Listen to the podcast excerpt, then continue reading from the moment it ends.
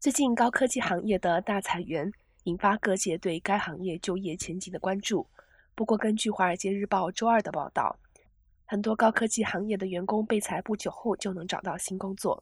这显示，在紧缩的劳动力市场中，企业仍然求贤若渴。报道引援求职公司 Zip Recruiter 的一项调查指出，在最近被裁或终止合同之后又重新找到工作的高科技行业人员中，